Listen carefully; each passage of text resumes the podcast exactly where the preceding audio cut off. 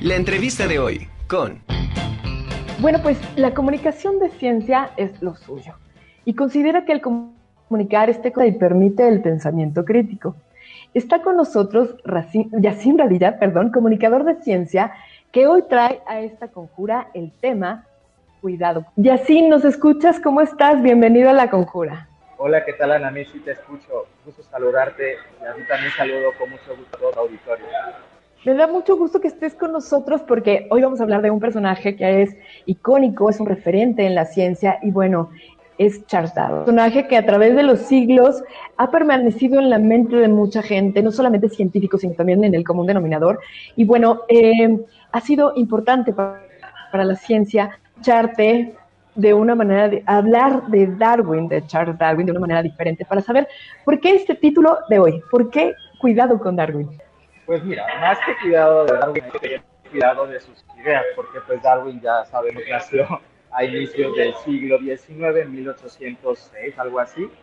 Y pues bueno, sus ideas son las que han trascendido eh, a lo largo de la historia. Es de, este, es de estos científicos y científicas que están en el selecto grupo de personas de ciencia que trascienden, que salen de la comunidad científica y se instauran en la cultura pop, por decirlo de alguna manera. Entonces, ¿por qué es tan importante este, para la humanidad este personaje? Pues simplemente viene a romper con una idea que duró siglos eh, sobre el origen de nuestra especie y sobre el origen de la vida tal y como la conocemos hoy en día. Gracias a sus ideas que plasmó en su libro La teoría de, del origen de las especies, el origen de las especies más bien, este, este libro se publicó en 1859 y este pone fin a una tradición que asociaba el origen de las especies pues a un ente divino. Eh, sin embargo, eh, no es gratuito pues el hecho de que forme parte de toda la, la, popularidad este, con la que lo conocemos. Cuando nosotros vamos a un café o estamos en una conversación y si queremos impresionar a alguien es muy común citar a esta persona, ¿no? Y decir, no, yo ya me leí el libro del origen de las especies y, está bien, ¿no? Es, es, es, muy importante las aportaciones que este naturalista inglés realizó en el siglo XIX. Eh, insisto, porque viene a fracturar y viene a crear a la biología como ciencia y, pues bueno, lo demás ya lo sabemos, ¿no? Una serie de investigaciones que se dieron eh, después de su teoría y que confirman que pues en efecto las especies como las conocemos pues, este, proceden de un, este, un, un organismo y que la eh, selección natural es lo que ha este, dado como resultado las especies como las conocemos actualmente, incluidos nosotros, ¿no? Ahí no le vamos a poder restar su mérito y su importancia. Sin embargo, sí hay que tener mucho cuidado con algunas de las ideas que de, de, su teoría se desprenden y es básicamente esta de la selección natural. Cuando Darwin publica su, su teoría, eh, la comunidad científica no, no tardó nada en aprobar que o en aceptar que la evolución forma parte de nuestra historia.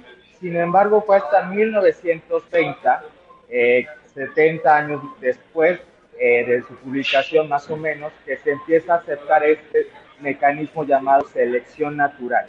La selección natural no es más otra cosa eh, que aquella idea que sostiene que las especies que están ahorita están porque han sobrevivido la, la prueba de la competencia entre especies. Es decir, que solamente los más aptos son los que actualmente viven en, este tiempo, ¿no? Eh, durante siglos, este, durante décadas, perdón, se ha consolidado esta idea y se aceptó. Sin embargo, hay que recordar pues que las interpretaciones eh, de lo conocimiento científico de las teorías puede llegar a perjudicar y hacernos daño. Ustedes dirán, bueno, ¿cómo esto nos puede afectar a nosotros? Fíjese que esta idea se instauró tanto ya en la sociedad y en nuestras mentes que en las conversaciones solemos decir, pues no sé, este, el que sobrevive es el que es más fuerte, más inteligente y es, y es el más apto o capaz, ¿no? Entonces, cuando asocie materializamos eh, estas ideas, cuando las consolidamos y las hacemos parte de nuestra vida y las incorporamos en la cotidianidad, pues nos podrían llevar a creer que en efecto las personas que no son aptas ni física ni, psicológicamente ni mentalmente hablando, pues merecen a veces las condiciones legislativas en las que están. Es decir, ejemplo, llegamos a justificar algunas cuestiones argumentando que pues si le va mal por la vida es porque no es lo suficientemente listo o si le va mal en ciertas ah. actividades porque no es lo suficientemente fuerte, ¿no? Entonces cuando tenemos estas ideas instauradas, pues lo que hacemos es normalizar. Quiero regresar a la historia de, vida de Darwin. Él, este, él fue inglés, este, su idea del origen de las especies nace cuando estaban haciendo justamente el capitalismo en Inglaterra, no es gratuito. Entonces, muchas de las reglas del, este, del capitalismo, muchas de las ideas son económicas, eh, las traslada al mundo natural. Entonces, cuando nosotros le ponemos este, el adjetivo natural a las cosas, creemos que son así y, y, que por regla natural pues no van a cambiar, ¿no? Entonces, lo peligroso de creer que este, las especies eh, sobreviven y evolucionan por la selección natural, pues nos hace creer que tenemos que vivir una, pues una, en la ley del más fuerte, pues. Y eso cuando lo trasladamos al plano social, que no es posible hacerlo tan así directo, digamos, pues suceden cosas bastante interesantes y tristes y hasta cierto punto extremas.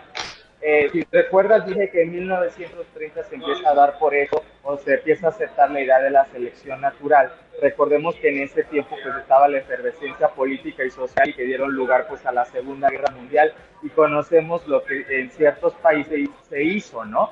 Por ejemplo, el caso de Alemania. En Alemania se incorporan unas interpretaciones, no estoy diciendo que las ideas de Darwin, sino que este, interpretaciones sobre lo que este sostiene en la teoría de la selección natural. Este, y le ponen el darwinismo social, ¿no? Para no complicarse la, la existencia, ¿no? ¿Qué sostiene el darwinismo social? Básicamente agarra esta teoría de la selección natural y la incorpora eh, en la sociedad, la, la, la, quiere impregnar en la sociedad.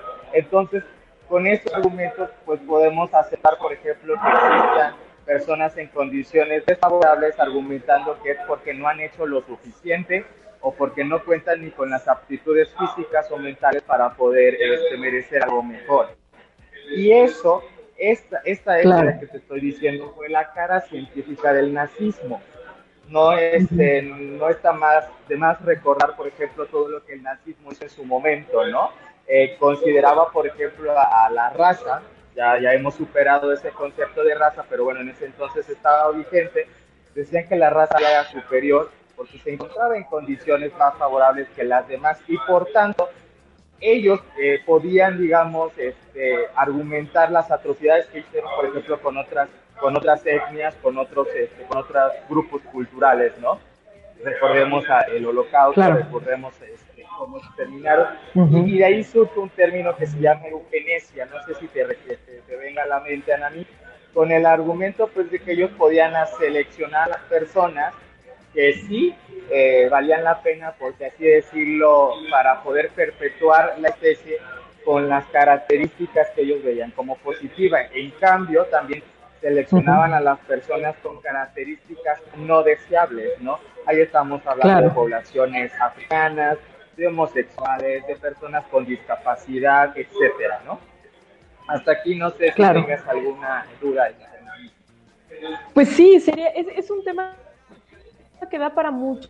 Estamos acostumbrados a no cuestionar, a no ir más allá de lo que, de lo que tenemos, como decías, nos quedamos con el simple hecho de la teoría y punto.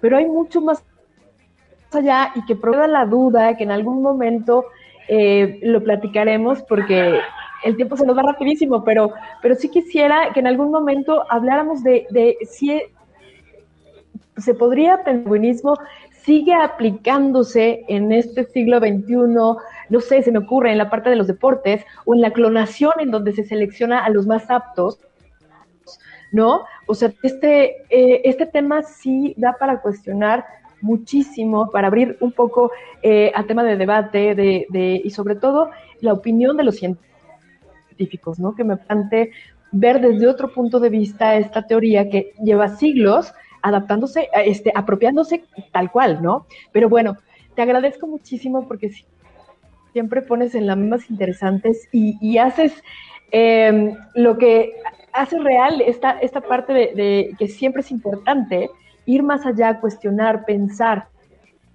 investigar, para no quedarnos con, con lo primero que tenemos, ¿no?